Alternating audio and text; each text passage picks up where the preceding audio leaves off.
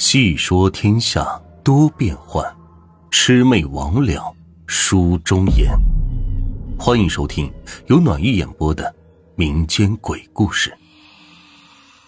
今天的故事名字叫《发生在亲戚家的鬼领路事件》。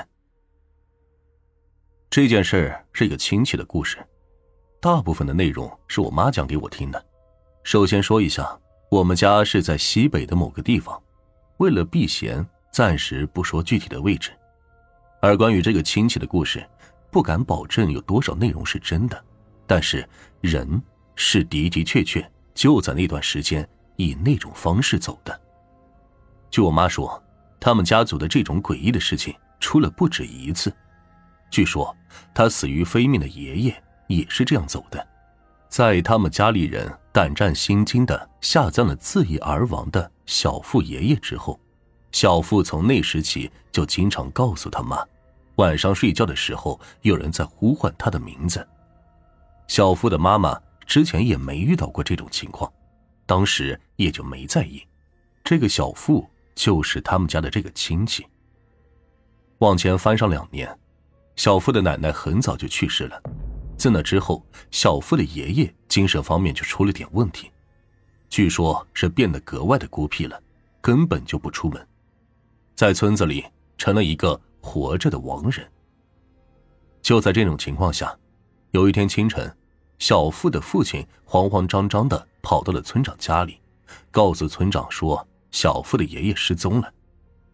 村里当时就组织了几个人，找了大半天，最后在村后山上的一个小悬崖下面找到了尸体，据说是上吊而亡。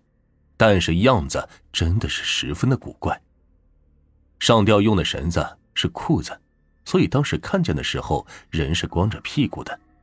其次，那个树很矮，整个人是跪在地上的，而不像是电视里看到的人踩在石头上高高的悬着。将尸体运回去的时候也费了不少的劲儿，那个时候尸体已经僵硬了。而且那上吊的地方在一个高度四五米的山坡边的悬崖上，小富他爸他们几个大男人，别说是费了多大的劲儿才把尸体给折腾上去，就是为了到那里都借助了不少的工具。那么问题就随之而来了：昨天深更半夜的，小富的爷爷是怎么自己跑到那儿的呢？这个疑问也是随着时间的推移，在人们的心中越来越诡异了。这个问题确实是存在，也是值得人们深思熟虑的，但在当时那种情况下，没有人去细研究。自杀本就不是什么光荣吉利的事情，全都是帮小富他爸办后事之后，想这个事尽快过去。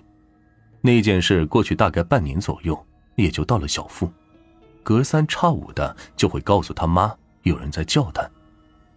起先他妈是真的没在意。就以为这小孩跟他闹着玩呢，可是有一天，半夜正在睡觉的小富他妈半梦半醒间摸了一把小富躺的地方。我们那儿也是睡炕的，一家三口都睡在一起，当时却发现是空的。惊醒之后，叫醒小富他爸就要去找人，两人匆忙打开卧房的门往外冲的时候，就看见小富在院子里正一步一步的往大门走去。小富他妈还以为小富是在闹，远远的就骂了两句，但离得不是很远的小富毫无回应。两人就走进旁边，照着手电的光，才发现小富那会儿还是闭着眼睛的。从卧室穿过院子，可是有不少楼梯和坎儿呢。小富他妈就赶紧呼叫着他的名字，将他给唤醒了。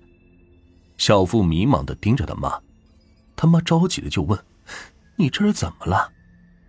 小富想都没想就回答：“我做梦听见爷爷叫我，我就跟着爷爷走到这儿了。”他这一句话给小富的爸妈吓出了一身冷汗，这后知后觉的也就清楚了，小富的爷爷是怎么去的悬崖那儿了。